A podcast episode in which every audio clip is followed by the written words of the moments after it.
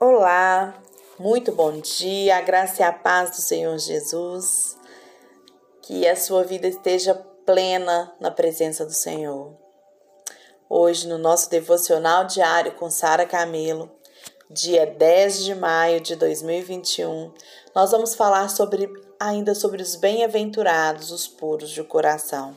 O nosso versículo chave Está lá em Mateus 5,8 e diz: Bem-aventurados os puros de coração, porque eles verão a Deus. Bom, no último encontro nosso, nós falamos sobre essa bem-aventurança e nós falamos que essa bem-aventurança ela trata-se da vida cristã, da essência da vida cristã.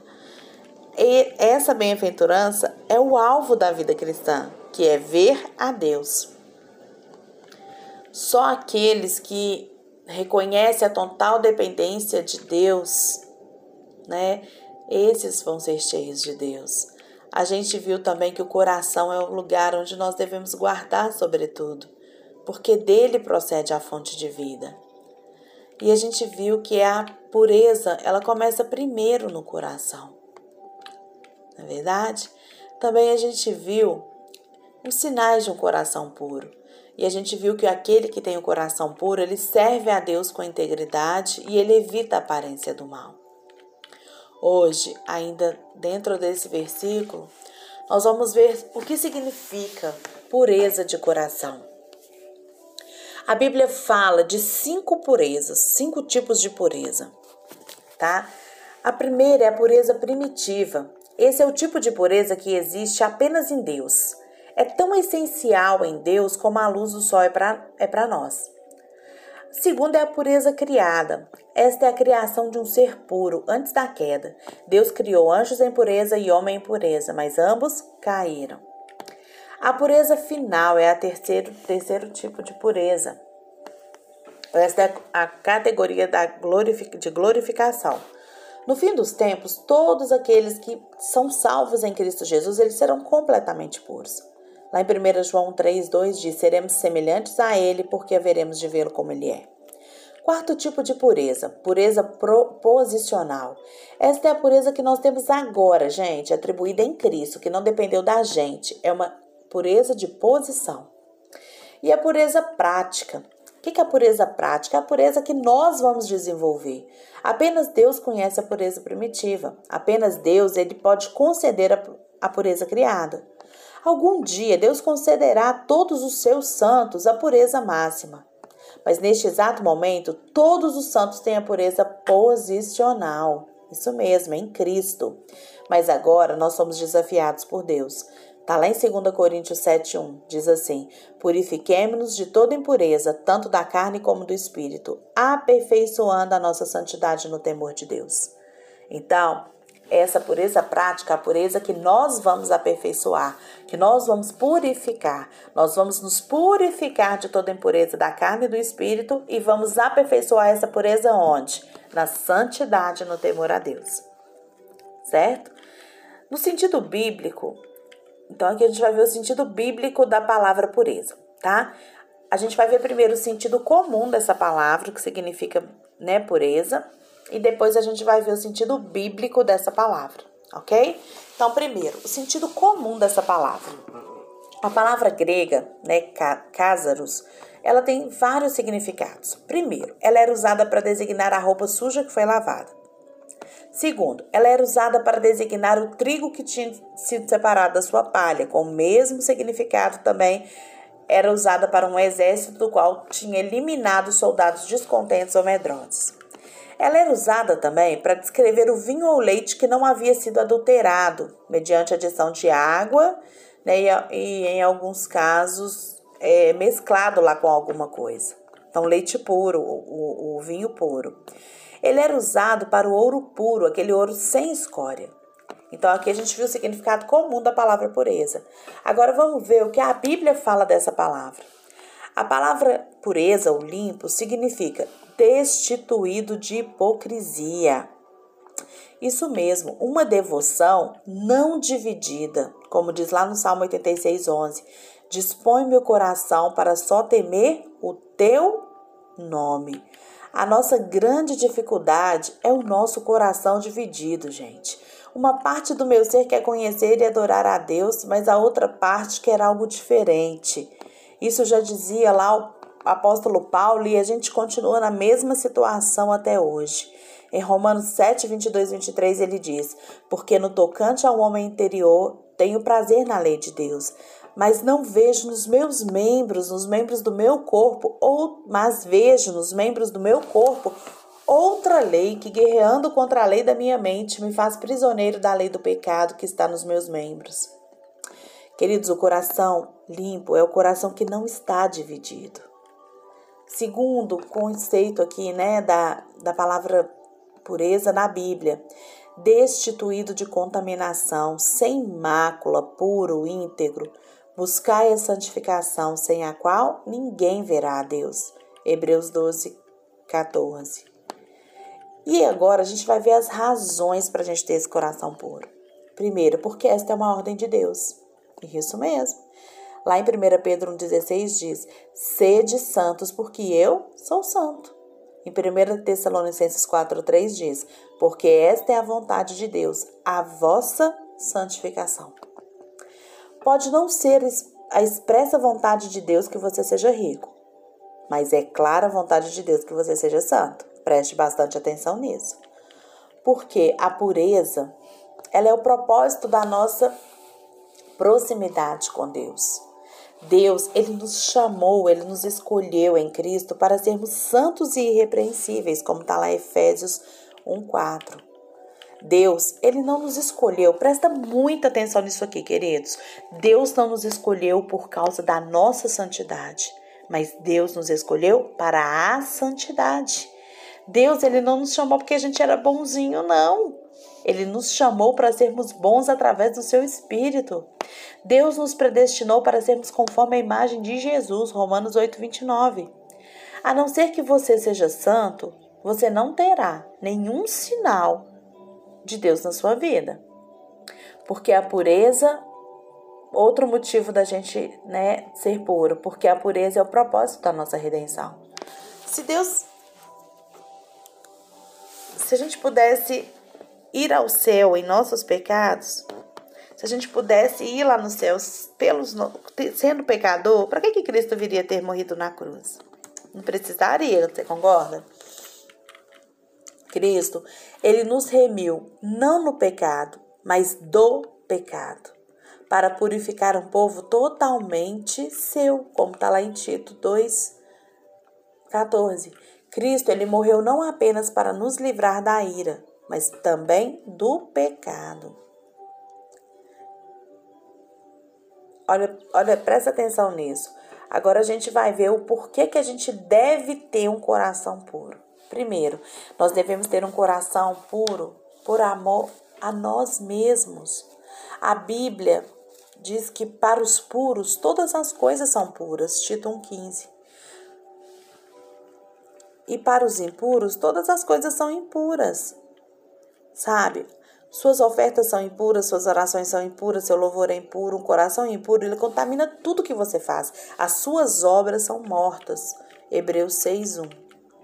Nós devemos ter um coração puro por amor a Deus. Então, por amor a nós mesmos e agora por amor a Deus. Deus, gente, ele é santo. Ele é tão puro de olhos que não pode contemplar o mal. Sem santidade ninguém verá a Deus. Não há comunhão das trevas com a luz. E Deus é luz. Os nossos pecados, eles fazem separação entre nós e Deus. Terceiro, a gente deve ter um coração puro, porque é isso que nos torna parecidos com Deus. Adão, ele foi muito infeliz quando ele quis ser igual a Deus em sua onisciência. Nós devemos ser iguais a Deus, sabe quando? Onde? Na nossa santidade, na santidade de Deus. A imagem de Deus em nós, ela consiste em santidade. Se não formos santos, o Senhor nos dirá: Eu não, nunca vos conheci. E como ter esse coração puro? Observando a palavra de Deus. A palavra de Deus ela é pura e ela nos lava. Está lá em João 15,3. Jesus orou: Pai, santifica-os na verdade, a tua palavra é a verdade. João 17, 17. A palavra é como espelho. Que mostra a nossa impureza e como a água que nos lava dessa impureza. Banhando-nos, como que a gente vai ter nesse coração público é, puro? Observando a palavra de Deus e banhando-nos nas lágrimas do arrependimento. Pedro, ele se manchou com o pecado, negando a Jesus, mas as suas lágrimas de arrependimento lavaram-lhe a alma. Maria Madalena, ela lavou os pés de Jesus com as suas lágrimas. Com as suas lágrimas, ela lavou seu coração e os pés de Jesus. Também nos purificando no sangue de Cristo. O sangue de Cristo é uma fonte de purificação. Seu sangue, ele nos limpa de todo o pecado. 1 João 7. Também recebendo a purificação do Espírito. O espírito ele é comparado ao fogo, tá lá em Atos 2:3. O fogo, ele tem uma natureza purificadora. Ele refina e limpa os metais. Ele separa a escória do ouro. O espírito ele é comparado ao vento. O vento purifica o ar. O espírito é comparado à água. A água limpa. E por último, clamando a Deus por um coração puro. Quem pode tirar uma, uma coisa impura quem pode tirar uma coisa pura de uma impura? Jó 14, 4 e 15, 14. Só Deus pode. Nós devemos orar como Davi, lá no Salmo 51, 10. Cria em mim, ó Deus, um coração puro. Devemos lutar em oração como Jacó e devemos derramar a nossa alma como Ana, lá aos, aos, aos pés do Senhor. Quando Ana vai lá, né, entrega e consagra sua vida, o seu ventre ao Senhor. Então vamos lá. A gente vai é, fazer uma, uma, um resumo aqui então da nossa, do nosso devocional de hoje. Então a gente viu que na Bíblia a pureza, né, ela significa destituído de hipocrisia. Ela significa destituído de contaminação. Então, a pessoa pura, segundo a Bíblia, é aquela que não é hipócrita, que não tem fingimento e aquela que não tem contaminação, aquele que é íntegro, certo? E a gente viu também as, por que, que a gente deve ter um coração puro? Porque é uma ordem de Deus, porque é o propósito da nossa proximidade com Deus, do nosso, da nossa reconciliação com Deus, porque é o propósito da nossa redenção. A gente viu também o porquê de ter um coração puro. Por amor a nós mesmos, por amor a Deus. E a gente deve ter um coração puro porque isso nos torna parecidos com Deus. E a gente viu também como ter esse coração puro. Ai, Sara, mas tudo bem. Mas como que eu vou ter esse coração puro? Como que eu vou fazer? Observando a palavra de Deus. Lembre-se sempre disso. A palavra de Deus, ela é pura e ela nos lava. Certo? A gente banhando-se nas lágrimas do arrependimento. Conhecimento da palavra e arrependimento. A gente purificando-nos no sangue de Cristo, a gente sabendo que não é por nós mesmos que nós vamos ter esse coração puro. Esse coração puro foi nos dado em Cristo Jesus e recebendo a purificação do Espírito, sabe? É, deixando o Espírito Santo purificar a sua vida, lembrando que o nosso objetivo é a nossa reconciliação com Deus, é a nossa santidade em Deus. E por último, clamando, por, clamando a Deus por um coração puro, como fez o rei Davi. Que o nosso coração possa ser puro, queridos. E se há caminho mal, que o Senhor nos mostre. Sonda no Senhor, sonda o nosso coração. E se há caminho mau, nos mostre. Nós sabemos que o nosso coração é enganoso, Pai. Nós sabemos que o nosso coração é mentiroso e que ele cria um monte de situação para nos enganar. Mas nós queremos ser livres, ó Deus, do nosso coração humano e queremos um coração como sede do Espírito Santo na nossa vida. Pai, o teu Espírito esteja em nós, que o teu Espírito fale através de nós, que o nosso coração seja o santo dos santos, com a tua presença em, sem, sem a menor cálculo de, de valor ou de, ou de, de poder, mas que o Senhor possa se to tomar o nosso coração e transformar ele num coração segundo ao seu. Pai, Davi pecou tanto e o Senhor o chama de homem segundo o seu coração, porque Davi, ele purificou o seu coração através do agir de Deus, ele purificava, ele arrependia, ele buscava intimidade com Deus, ele clamava a Deus por esse coração puro, porque ele sabia que o segredo de uma vida plena em Deus era a santidade do coração, era a pureza do coração. Ele sabia que a única forma de ver a Deus era com coração puro. Pai, ensina-nos a ter esse coração de Davi. Ensina-nos, ó Deus, a nos arrependermos, a consertarmos, ó Deus, aquilo que precisar de ser consertado e a buscar em plenitude, Deus, a unção do Teu Espírito Santo sobre a nossa vida. Ó Deus, dai-nos um coração puro, em nome de Jesus.